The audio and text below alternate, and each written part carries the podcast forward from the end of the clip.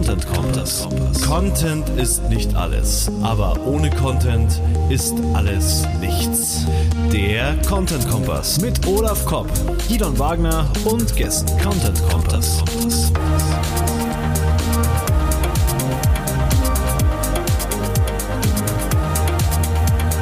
Content Kompass.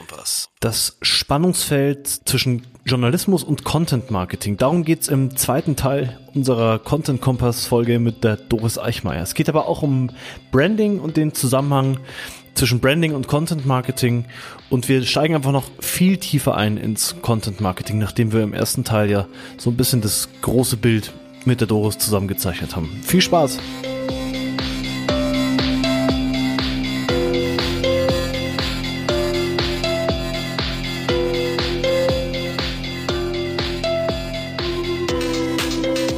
Würde gerne noch eine Frage einschieben, um so ein bisschen die Überleitung hinzukriegen zu der, zu der Frage, die ich dann habe. Ähm, es gibt so ein Spannungsfeld und zwar ist das zum Beispiel, ich nenne mal ein Beispiel, äh, Spannungsfeld zwischen Journalismus und Content Marketing, dahingehend soll so ein bisschen meine Frage gehen. Da gibt es mehrere äh, Ebenen, glaube ich, wo Spannungen entstehen können. Zum einen sind das zum Beispiel die Ebene der Kosten. Du hast da vorhin angesprochen, äh, dass da muss man halt was investieren und das müssen auch journalistisch ausgebildete äh, Fachkräfte, sage ich jetzt mal, tun, so, so ein Content produzieren. Aber das kostet dann natürlich alles auch eine Menge Geld. Und wir kriegen halt im Agenturtagesgeschäft, stehen wir immer vor der, vor dem Dilemma, dass viele Kunden oder Unternehmen nicht bereit sind, dementsprechend Budget frei zu machen für Content. Ähm, das ist so ein, eine Ebene, von, von Spannungsfeld zwischen Journalismus und Content Marketing. Und da würde ich dich gerne fragen, was sagst du erstmal dazu, zu dieser Ebene, als auch zu möglichen anderen Spannungsfeldern zwischen Journalismus und Content Marketing? Ähm, ja, das ist ähm, gerade was, was die Finanzierung anbetrifft, das ist tatsächlich äh, ein wichtiger Punkt.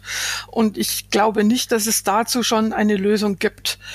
Fakt ist, dass Journalisten per se jetzt erstmal nicht besonders gut bezahlt sind. Ich sage jetzt, ich spreche jetzt nicht von den Festangestellten, ich spreche jetzt von den Freien, äh, die sich auch um ihre Jobs bemühen müssen. Und äh, ja, also als, als freier Journalist hat man es einfach nicht leicht. So. Ähm, was das Content Marketing betrifft, mit den äh, vielen, vielen Texten, die dazu gebraucht werden. Es ist für Journalisten natürlich schön, wenn äh, dazu ähm, ja, wenn sie äh, da mitmachen können, Geld verdienen können. Ich habe allerdings jetzt mit äh, einigen Kollegen gesprochen, weil mich genau das Thema selber umtreibt. Wie viel zahlt ihr denn da, wollte ich wissen. Und äh, die Bezahlung ist wirklich sehr, sehr unterschiedlich. Also so im Schnitt würde ich sagen, für einen Text zwischen 150 und 350 Euro. Äh, das ist dann aber verglichen mit dem, was zum Beispiel in der PR gezahlt wird, ähm, nicht besonders viel. Wo war das jetzt, Doris, im SEO bei dir? Ja. Oder wo hast, wen hast du da äh, gefragt? Äh, bei, bei, bei, äh, bei anderen, bei Content-Agentur-Kollegen. Okay. Ich wollte wissen, ja. wie viel die für einen Text bezahlen. Und da so im Groben 150 bis 350 Euro. Also die Range war da relativ groß. Mhm. Ja, ähm, ich weiß, dass in der PR zum Teil mehr gezahlt wird für stinknormale Pressemitteilungen. Ähm, ja. Ja. Also insofern ja. bin ich mit der Bezahlung, ich bin mit der Bezahlung auch nicht so happy. Und ich habe jetzt äh, auch, auch wieder so, so einen Spaß äh, zur Weihnachtszeit äh, mal gerechnet, wie viel Zeit der Ken Follett braucht für seine äh, Textproduktion. Weil der geht ja, also dieser Schriftsteller, der geht ja sehr systematisch vor, der sagt, ich mache acht Monate Recherche, ich mache acht Monate für die erste Fassung und acht Monate für die finale Fassung. Das sind dann insgesamt zwei ja. Jahre und rauskommen dann irgendwelche Wälzer mit äh, 1000 bis 1500 Seiten. Und wenn man das alles mhm. mal abrechnet mit äh, Urlaub, Krankheit, Wochenenden, Pipaputz, kam ich auf einen Schnitt von zweieinhalb Seiten pro Tag, schreibt er. Mhm. So, wenn ich jetzt, mhm. ja, also zweieinhalb Seiten pro Tag, dann aber für, für guten, schon mal gegengecheckten und gut, ja. äh, äh, und gut recherchiert. Aber zweieinhalb Seiten, wie viele Wörter, Wörter sind das? Wie viele Wörter sind das ungefähr? Ich kann es denn, ja, ich, in Zeichen würde ich sagen acht bis zehntausend Zeichen. Okay. Und mhm. das ist jetzt so gesehen erstmal nicht viel.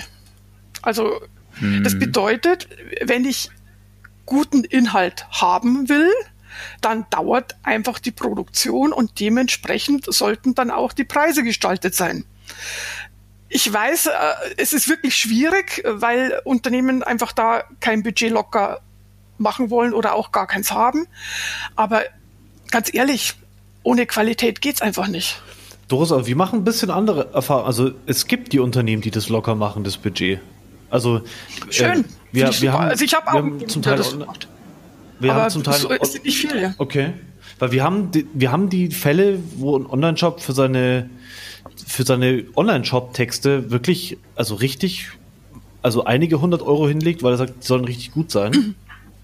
Ähm, ja, Shop-Texte, das ist ja eh ja, ein äh, super Thema. Ja, ja, gut. Das wird uns auch noch beschäftigen die nächsten Jahre. Ja, aber das sind jetzt keine normalen ähm, Blabla äh, Verkaufstexte, sondern halt auch ein bisschen mehr in den Ratgeber-Modus rein. Äh, aber ich, sorry, ich wollte jetzt nicht reingrätschen, aber ich teile voll deine, deine Erfahrung. In der Regel ist es wirklich ähm, immer so ein Budget rumgeknapse und ganz, ganz alles mit der heißen Nadel gestrickt bei, bei Content. In, in diesen, vor allem in diesem SEO-Umfeld. Also diese, oder ja, wo es wo es um SEO-Sachen geht, da bist du schnell, wenn du irgendwie sagst, ich will für den Artikel 600, 700 Euro, dann ist es relativ schnell, bist du raus. Aber das braucht eigentlich, um ordentliche Arbeit zu machen. Oder zumindest. Also ähm, ich, ich finde super, wenn, wenn dein Kunde für Shop-Content viel Geld ausgibt. Ähm, Gerade Shop-Content äh, treibt mich um aktuell. Äh, und ich bin mittlerweile der Überzeugung, es gibt nichts, was schwieriger zu produzieren ist, als wirklich guten Shop-Content. Du musst ja, mhm. du musst ja so pingelig sein wie ein Buchhalter. Du, also da ist jeder Rechtschreibfehler ein Fiasko. Ja, in einem Blogbeitrag denkst du, okay, Komma stimmt nicht, ist mir wurscht. Aber bei bei einem Shop-Content, ja, ein Inhalt, der gelesen wird kurz vor einer Kaufentscheidung, da darf nicht mal ein Rechtschreibfehler passieren. Und alle Fakten müssen stimmen. Alle Fakten genau für diese Konsumentengruppe muss stimmen. Ähm, aber gleichzeitig ja. Und muss es, muss auch Lust, Lust machen. machen. Es muss ja, irgendwie Spaß machen. Noch. Spaß machen. Also du musst lesen. buchhalterisch ja. denken und, und kreativ. Ja. Und, und, und das ja, in einen Text zu bringen, das ist wirklich die hohe Kunst und ich habe höchsten Respekt vor Leuten, die das können. Da, da, muss natürlich auch der Kunde mitspielen und einem die Freiheiten lassen, aber dann geht das. Ja, aber überleg mal, ähm, äh, Wenn man die also, richtigen Leute hat. Da, da, haben wir noch ein Riesenfeld vor uns, zum Beispiel Buchverlage. Ja. Ähm, Buchverlage produzieren ein Buch, und geben dazu einen Klappentext raus. Und dieser, äh, dieser äh, Text wird dann verteilt an alle Online-Buchshops. Und das Ende ja. vom Lied ist, dass ich in jedem Laden, egal wie, wie der aufgestellt ist, habe ich den gleichen Text da stehen. Mhm. Und dann weiß ich natürlich als äh, Verbraucher überhaupt nicht, ja, ähm, soll ich jetzt den, äh, das Buch jetzt in dem Laden kaufen oder gehe ich vielleicht doch lieber wieder zu Amazon, äh, weil da habe ich meine Daten schon eingetragen. Ja, genau. Also äh, gerade was Shop-Content ja. betrifft, dass man da, ähm, ja. den, den Content so gestaltet, dass er zu meinem Laden passt. Mhm. Da gibt es ja. noch jede Menge zu tun ich, ich, wir waren ja bei dieser Preisdiskussion, bei, diesem, bei dieser Preisfrage. Ich habe eben auch das Gefühl, ich weiß nicht, ob du das teilst, Doris, dass da noch kein Gefühl dafür da ist, was dann aber drinnen steckt. Also ich habe das Gefühl, dass viele noch so rechnen, ja, Text schreiben kann ja jeder. Mhm. Mein, meine Tochter kann mir den Text hier auch schreiben, wenn das die Texter nicht machen für 200 Euro. Ähm, ja, also ich, ich habe das Gefühl, wenn die Kompetenz beim Kunden hoch genug ist, also von dem Kunden, von dem ich gerade gesprochen habe, da sitzt auch uns gegenüber eine Redaktion. Wenn die Kompetenz hoch genug ist, unterstelle ich jetzt, ich will jetzt niemanden runtermachen, der keine Redaktion hat, aber wenn die Kompetenz hoch genug ist, glaube ich, dass du das eher hinkriegst. Ja, das denke ja, denk ich auch. Und ja. äh, man, man darf sich halt nicht dem Irrglauben hingeben, dass ein kurzer Text auch äh, wenig Zeit gebraucht hätte. Ich, ja. Also da gibt es da gibt's auch diesen, diese, war das Mark Twain, dieses Zitat, entschuldige bitte meine ja. langen Briefe, ich hatte keine Zeit für einen kurzen. Nicht kurz zu fassen, ja genau. Äh, ja, ja. Aber genau so ist es. Also manchmal sind die paar Sätze, die einen gerade auf den Kopf zugeschrieben sind, wirklich ein Werk von Tagen. Und da, das stimmt schon, die Wertschätzung fehlt da noch. Fehlt da noch. Ich glaube, wir haben ich glaube, wir haben gerade ein, ein, ziemlich großes Problem und wenn wir dann auf, nicht aufpassen, laufen wir, laufen Unternehmen und, und wir alle irgendwie in eine falsche Richtung. Und zwar, ich habe heute eine LinkedIn-Anfrage äh, an die Kollegin, die mich da geedit hat, no, no hate in, aber ich habe die, hab die äh, Jobbeschreibung von ihr gelesen und sie war ja, Head of gesehen, Content Performance. Mhm. Performance, Head of Performance, gefragt, Head of, nee, Head of Performance Content. Ähm, wenn wir jetzt Nein, noch nicht. Ich habe sie angenommen erstmal nur, aber ich fand das so skurril, weil, weil das sind, ich höre immer in letzter Zeit immer öfter irgendwas mit Performance-Content, Content-Performance hier und da. Und ich habe so ein bisschen das Gefühl, dass äh, Konzerne verstehen es, äh, Content äh, als mhm. Mittel zum Branding zu nutzen. Ähm, aber die restlichen Unternehmen, die nicht so viel Geld haben, schieben Content immer mehr in so eine Performance-Richtung. Und dann geht es natürlich ganz stark um diese Kosten-Nutzen-Diskussion und dann kommen natürlich diese Diskussionen schnell auf, warum soll ich so viel Geld für den Content ausgeben? Der, performt der denn? Ähm, und das ist eine wahnsinnig schwierige, wenn wir in die Richtung, wenn die Unternehmen in die Richtung weitergehen, werden ganz viele Unternehmen ganz enttäuscht irgendwann sein und sagen, dieses Content-Marketing funktioniert ja gar nicht. Äh, weil sie es halt, weil sie den Branding-Aspekt da komplett ausblenden, beziehungsweise schon gar nicht erst so arbeiten, dass es einen Branding-Effekt haben kann.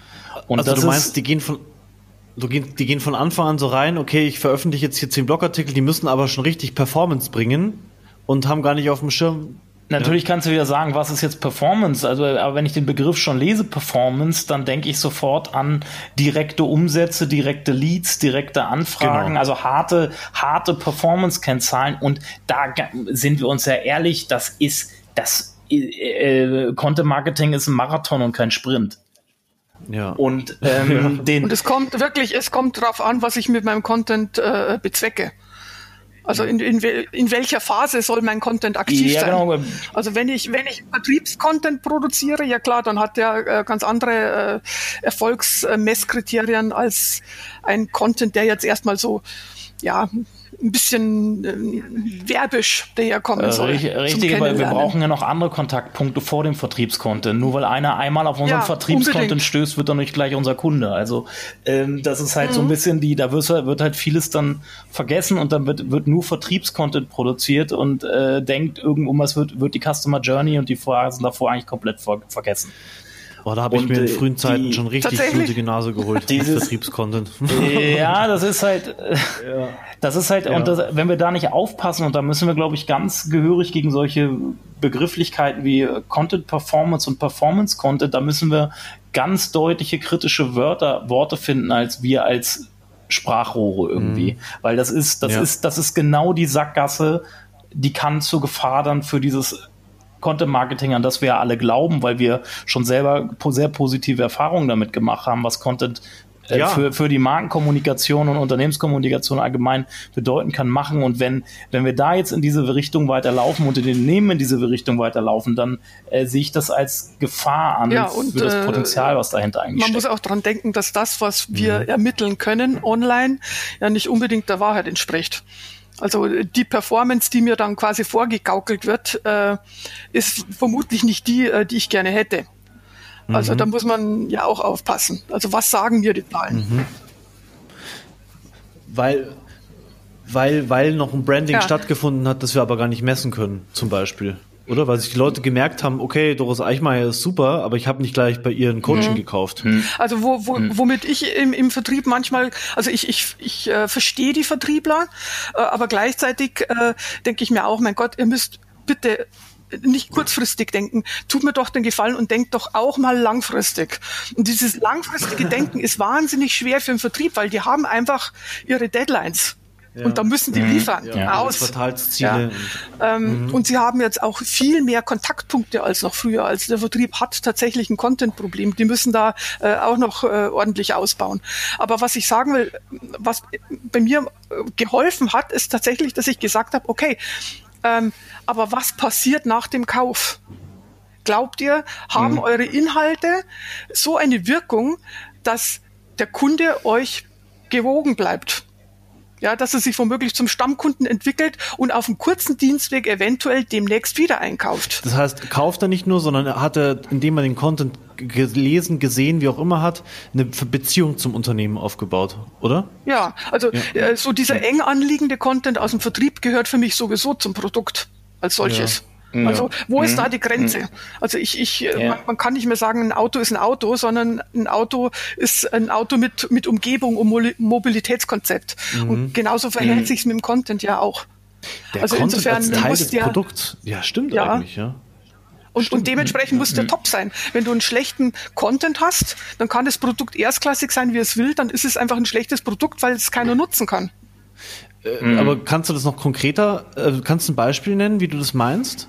Ähm, das ist immer ich schwer. meine, also eine ganz, ganz, ganz simpel, äh, die Gebrauchsanweisung. Okay.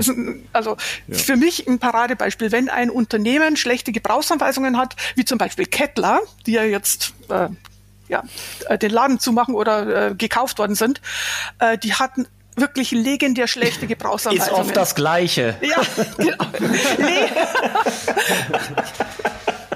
ja, also die hatten auf alle Fälle äh, auffallend schlechte Gebrauchsanweisungen, das weiß ich, weil ich hatte Kettler-Produkte und ich kam einfach mit diesen Produkten damit nicht zurecht. Und es war für mich ein Grund, künftig diese Marke zu meiden. Mhm. Schlichtweg, weil der Inhalt schlecht war. Mhm. Also ihr kennt ja alle vielleicht äh, zu, also Gebrauchsanweisungen sind ja schon mal grau. Ja, also da wird auf einmal im Papier gespart, da wird mit der Druckertinte gespart, da wird generell mit der Qualität gespart. Und ich denke mir auch, weißt du, jetzt mal aus Kon Konsumentensicht gedacht, du bist in einer absolut top Aufmerksamkeitsphase. Du hast ein Produkt gekauft und du denkst dir, okay, ich möchte jetzt bestätigt haben, dass ich die richtige Entscheidung getroffen habe und dass ich vielleicht ein Stammkunde werde. Und dann nehme ich so ein Ding in die Hand, so eine Gebrauchsanweisung und es hat die Qualität von so einem ganz billigen Faltblatt. Also was bitte will ein Unternehmen mit sowas ausdrücken? Es ist eine Katastrophe. Mhm. Also ich kann selbst mhm. mit einer Gebrauchsanweisung, äh, die schön aufgemacht ist, die vielleicht Zitate enthält von Gebrauchs, von, von, von CEOs, egal was. Also ich kann selbst da kreativ sein. Und, und das müssen Unternehmen checken. Dass in dem Moment, mhm. in dem sie Umsatz gemacht haben, ist die Geschichte nicht zu Ende. Es geht, also und da sind wir, da sind wir wieder bei der Customer Experience. Es ist genau. wieder Kundenerfahrung, bloß im After-Sales-Prozess. Und äh, das bestimmt, ich kann meine, meine Marke und das Ansehen meiner Marke und meiner Produkte genauso schädigen, schädigen vor dem Kauf als auch nach dem Kauf.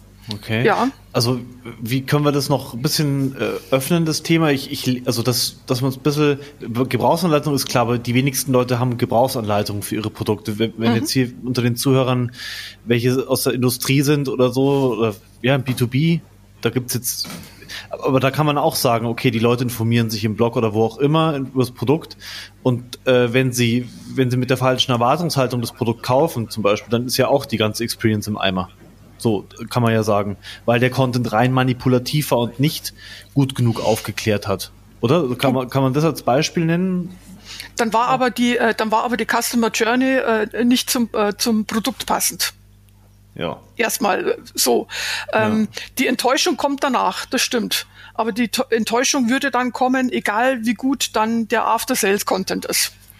Mhm. Aber ähm, manchmal ist es ja so, dass der Content top ist ja, und ich gehe da durch meine Customer Journey und fühle mich sehr angesprochen und ich wähle das Produkt und danach kommt das böse Erwachen in Form von äh, lästigen Verträgen und äh, Kündigungsfristen, mm. von denen ich nichts wusste, schlechten mhm. Gebrauchsanweisungen und und und. Mm. Ja. Also äh, ich glaube, dass man wirklich hier in, also um, um dieses Produkt herum, um den Kauf als solches, äh, und deswegen finde ich äh, äh, Shop-Content äh, so wichtig und wenn er gut gemacht ist, so, so grandios. Also da müssen wir wirklich aufpassen, weil genau in dieser Phase sind die Verbraucher extrem aufmerksam. Ja. Extrem. Und das ist ein Geschenk für jedes Unternehmen. Und äh, da, da muss ich kreativ sein. Da muss ich mir was einfallen lassen. Ohrringe bei Salando kaufst und kriegst irgendwie neben der Bestellbestätigung noch ein Video mit Styling-Tipps für genau diese Ohrringe. Zum Beispiel. Ja. Dann Oder einfach irgendeine Überraschung in der Box. Ja, ja.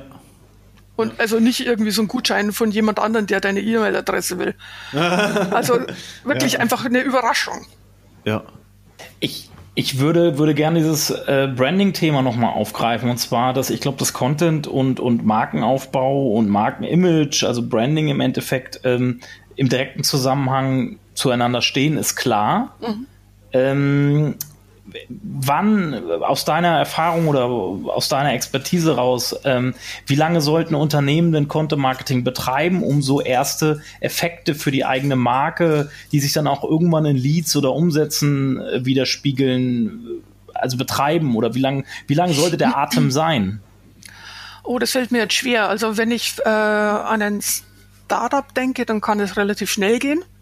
Das sind ja Startups ohnehin im Vorteil, weil sie quasi mit Null äh, anfangen können und zur Unternehmensstrategie parallel eine Content-Strategie aufbauen können.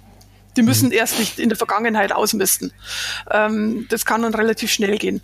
Wenn ich aber ein großes Unternehmen bin mit jahrzehntelanger Tradition, dann muss ich mit Jahren rechnen. Das ist, wie es ist. Mhm. Also fünf mhm. Jahre sind dann nichts.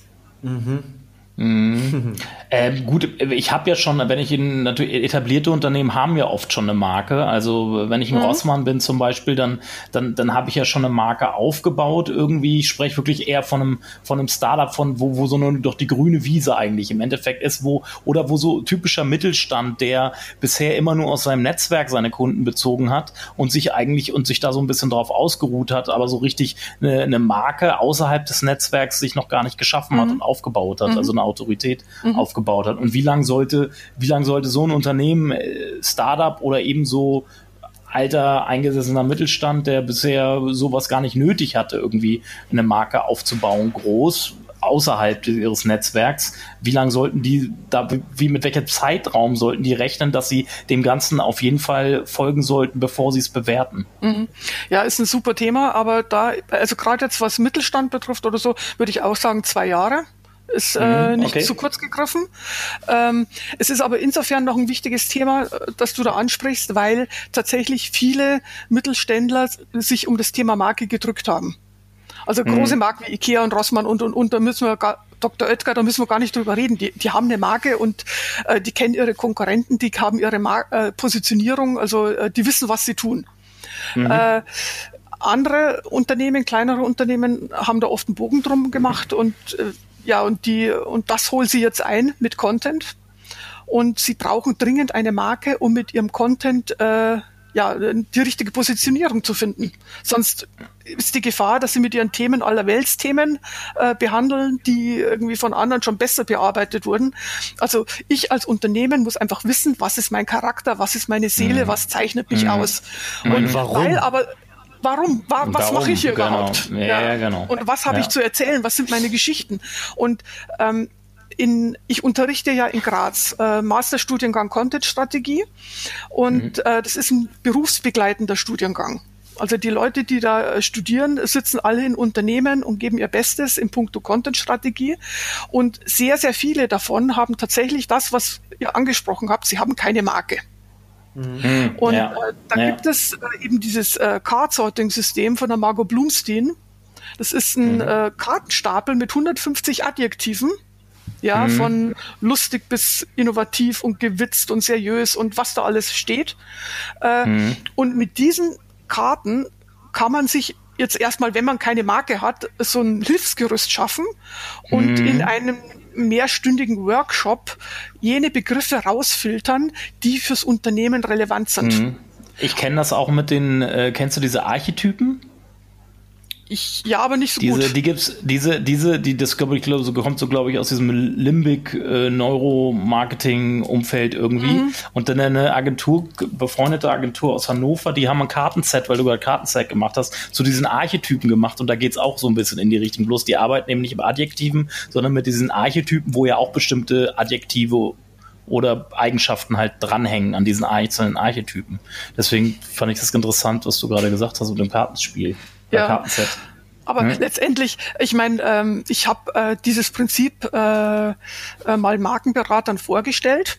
Ich habe ihnen einfach erzählt, womit sich Content-Strategen im Alltag helfen. Ja, wir müssen hm. ja irgendwann irgendwie vorankommen. Wir können nicht sagen, hey, ihr habt ja keine Marke, baut mal eine hm. auf und ich komme in zwei Jahren hm. wieder, äh, sondern hm. wir müssen ja irgendwie sagen, gut, jetzt äh, machen wir mal Marke Light und mhm. äh, wählen uns ein paar Adjektive aus. Ja. Ähm, aber die, die Markenexperten, denen ich das vorgestellt habe, die wurden schon blass um die Nase. Also, aber, weil, das ist, das ist ganz, unang ganz, ein ganz unangenehmes Thema. Wir haben das ja. auch sehr oft. Wir gehen, weil du kommst, du, du hast ja dann mit Marketingleitern meinetwegen zu tun. Mhm. Und wenn du den, wenn die, wenn du in so Erstberatungsgesprächen dann oder, oder in Kickoff-Workshops sie damit konfrontierst, und, und da sitzen noch andere Leute mit in der Runde, die sind natürlich erstmal aufgeschmissen, weil eigentlich ist, ein, ist eine Marketingabteilung genau dafür verantwortlich, erst zu wissen, was ist, wer sind wir, warum machen wir das? Äh, und das ist oft nicht vorhanden. Und da ist natürlich dann so ein, da steht mhm. so ein Marketingleiter oder so ein Marketingverantwortlicher ziemlich, ziemlich, wenn du als äh, Content-Agentur dahin kommst oder als Online-Marketing-Agentur und du weißt sie dann darauf und, und sprichst sie darauf an, dann piekst du natürlich in so ein Wespennest, ne? Und dann sind die erstmal ganz schön aufgeschmissen und das kann zu ganz un ungemütlichen Situationen dann kommen. Mhm. Ja, das kenne ich auch. Ja. Also du bist, du bist quasi die wandelnde Beleidigung. Ja. Du stellst, in, der, ja. in der Situation. Und du willst im Grunde, das willst du ja nicht. Du weißt ja, jeder, jeder nee. gibt sein Bestes. Ja, ja, genau. Aber du kannst doch, du bist auch, wie du, es beschrieben hast, Marke Light, hattest du gesagt. Man mhm. steht dann irgendwie so ein bisschen, hängt so ein bisschen in der Luft. Man ist selber kein Spezialist in Markenpositionierung, wir zumindest nicht. Mhm. Und wir sind, wir machen Online-Marketing und Content-Marketing, aber wir sind nicht dafür da, ganze Marken, ein Markendach zu bauen oder, oder eben einen Markenkern auszuarbeiten. Das ist nicht unser Job so. Richtig. Und das ist eigentlich, das ist eigentlich der, das ist eigentlich der Job von Marketingabteilungen in diesen Unternehmen. Und, aber oft hat man da, ich habe vor Jahren irgendwann mal einen richtig guten Beitrag gelesen, da hieß es, Marketing muss wieder aus diesen Stabsabteilungen rauskommen. Marketing hat sich ziemlich stark in, als so eine Stabsabteilung so ins Abseits drängen lassen, dass sie mhm. nur noch mhm. für das Drucken von bunten Bildchen, irgendwelchen Flyern und irgendwelchen Prospekten plötzlich da waren und eigentlich nur Stab, noch Stabstelle waren. Aber mhm. dieses, dieses, diesen Markenkern ausarbeiten, was einfach große Brands gemacht haben und was deren, was deren erste, erste Tat wahrscheinlich im Marketing war, wird gerade in so mittelständischen Unternehmen, wie du es ja auch schon bemerkt hast, völlig vergessen. Kann man mhm. das, Doris, du gibst ja auch, äh, du machst ja auch Trainings und Coachings, oder? Du bist ja. Ja, du, ja. Kann man, weil ich habe das, also, habe ich dich jetzt eigentlich unterbrochen, Olaf, oder? Nö, alles okay. gut, ich okay. war durch. Weil, weil ich, ich habe bei mir auch ein Coaching gestartet, eben für, für Leute, die näher an ihre Leser ranrücken wollen mit ihren Textern, besser schreiben lernen wollen. Aber das ist natürlich auch wieder nur ein Ding, ja. Und mhm. was, was ihr jetzt besprechen, was wir vorhin besprochen haben, das ist ja alles so integriert, ja, miteinander verwoben und verschiedenste mhm. Disziplinen und Online-Marketing, Journalismus, äh, Branding und was auch immer, Kom Kommunikation, kann man das überhaupt irgendwo lernen? Also dieses, äh, dieses Gewöll oder muss man, muss man wirklich als als Marketer oder Abteilung, wie auch immer, diesen zehn-Jahres-Weg gehen und das alles selber schmerzhaft äh, lernen? Oder, oder, oder, sollten wir so einen Kurs einfach anbieten zusammen? Oder keine Ahnung. ja, es ist, wirklich, es ist wirklich ein Gewöll. Äh, ja. Das trifft schon. Also ich habe kürzlich auch mit der Marie-Christine Schindler äh, gesprochen und wir haben versucht, irgendwie äh, unsere Gedanken ja modular äh, festzuhalten, also in Form einer Grafik und mhm. haben das dann vertagt. okay. genau, genau aus dem Grund, weil wir uns gedacht haben, ja, okay, wo, wo gehört jetzt was hin? Mhm. Also ähm, Punkt Nummer eins, ich, also äh, ähm, die Markenberatung Brand Trust ist zum Beispiel Überzeugung, dass die Marke genau aus dem Grund nicht ins Marketing gehört, sondern äh, direkt in die Führungsspitze. Mhm. Ähm, dass der Marke Unrecht getan wird, wenn sie einfach so äh, kleinteilig zerhäckselt wird im Marketing, sondern die braucht, äh, die Marke braucht Zugriff auf jede einzelne Abteilung mhm. damit das Unternehmen wirklich aus einem Guss dann irgendwann mal auch kommunizieren es, kann. Es gibt da ja, ja. genug. Es ja, gab auch letztens, genau. gab auch letztens eine Forderung, dass der CM, dass der, die, die, die Marketingleute die neuen CEOs von morgen sind. Also gab es ja auch schon so. Das sind ja, geht ja genau auch in die Richtung, dass Marke und Marketing generell, also speziell Branding, wieder im, im Vorstand aufgehangen ist oder in den Führungsebenen mhm. aufgehangen ist. Letztendlich sitzen da, also wenn man das, äh, den Begriff wörtlich nimmt, die Marktexperten. Ja, genau. Und äh, mhm. letztendlich mhm. geht es ja darum. Also ich mhm. muss mit meinem, mit meinen Produkten, mit meinem Namen, mit meinem ganzen Unternehmen, äh, muss ich äh, eine, eine Position auf diesem Markt finden. Also insofern äh, stimmt es schon, äh, sollte das Marketing äh, durchaus mehr Entscheidungsbefugnisse bekommen, mhm. unter der Bedingung, dass das Marketing in der Lage ist, ihre Erbsenzähler-Mentalität abzulegen. Mhm. mhm. Also ich tue jetzt da vielen Unrecht, das weiß ich, aber ich habe manchmal den Eindruck im Marketing, die sind wirklich so verkniffen mit äh, Controlling und Messen und äh, Abwickeln und Termine und Projektmanagement, äh, dass keiner mehr die Zeit hat, sich einfach mal zurückzunehmen und sich großflächig zu überlegen, was tun wir hier eigentlich. Ja. Und die brauchen natürlich intern einen klaren Auftrag. Also wenn die Führungsspitze dieses, was du vorhin gesagt hast, diese, wie hast du es formuliert? Ich habe oder der Olaf und ich haben warum dazu gesagt. Du hast gesagt äh, diesen Spirit oder ja. Also wenn die, die die müssen halt die Seele. Die Seele, genau. Das fand ich so einen mhm. tollen Begriff dafür. Wenn das glasklar kommuniziert ist und gelebt ist im Unternehmen, ich glaube, dann können die halt äh, die Leute im Marketing, wenn sie genug Kompetenzen haben, viel mehr reißen. Also, mhm. aber so ohne probierst du ja irgendwie, ist ja dann Branding ein Witz, weil du brandest ja an dem vorbei, an dem, vielleicht an dem Gedanken vorbei, mit dem das Unternehmen entstanden ist. Das ist hier nichts Aufgesetztes. Gutes Branding ist nicht aufgesetzt, genau. sondern das, äh, das wird gelebt. Ja, genau. Ja, also, das ist eigentlich nur ein Verstärken. Das ist, ein, das ist der Charakter. Ja, und das, und das, und das katalysiere ich nur nach draußen, das verstärke ich nur, mhm. oder? Also äh, ja, Sprachrohrmäßig, so. äh, Megafon-mäßig, mhm. aber ich äh, drehe da nichts dran rum, irgendwie. So stellen wir uns da äh, Gedöns. Nö, das, das, also ja. wenn, wenn, ich, wenn ich das lebe, dann muss ich mich gar nicht mehr erklären, sondern dann bin ich einfach, wie ich bin und jeder versteht's. Ja. ja wäre natürlich perfekt. Also dann muss ich, äh, dann kann ich mir viele Werbefloskeln sparen. Okay, aber zu meiner, zu meinem Gedankenpups zurück, also so, ein, so einen interdisziplinären Studiengang oder Kurs oder so, das kriegt man gar nicht hin, weil das ganze Unternehmen da drin sitzen müsste. Und äh, also jedes Mal, wenn ich in einem Unternehmen bin, ganz ehrlich, jedes Mal denke ich mir, um Himmels Willen, was wollen die denn von mir? Ja. Weil ähm, jedes Unternehmen ist ja auch noch komplett anders. Es ist ja. ja nicht nur so, dass wir hier äh, äh, versuchen, unsere Kompetenz, äh, also also klar zu machen, obwohl wir wissen, dass es ein Gewölle ist, mhm. ähm, sondern äh, das Unternehmen, unser Gegenüber, hat ja genau das gleiche Problem. Mhm. Ja, also jedes Unternehmen tickt anders, hat andere Probleme und, und, und. Und mhm. letztendlich ähm, geht es darum, für jedes einzelne Unternehmen ganz dezidiert einfach etwas Besonderes herauszufiltern und herauszuarbeiten. Ja. Also ich, ich liebe ja zum Beispiel jetzt die, die, die Modelle, die, die, die Olaf entwickelt hat, ja, mit den Content-Formaten und allem.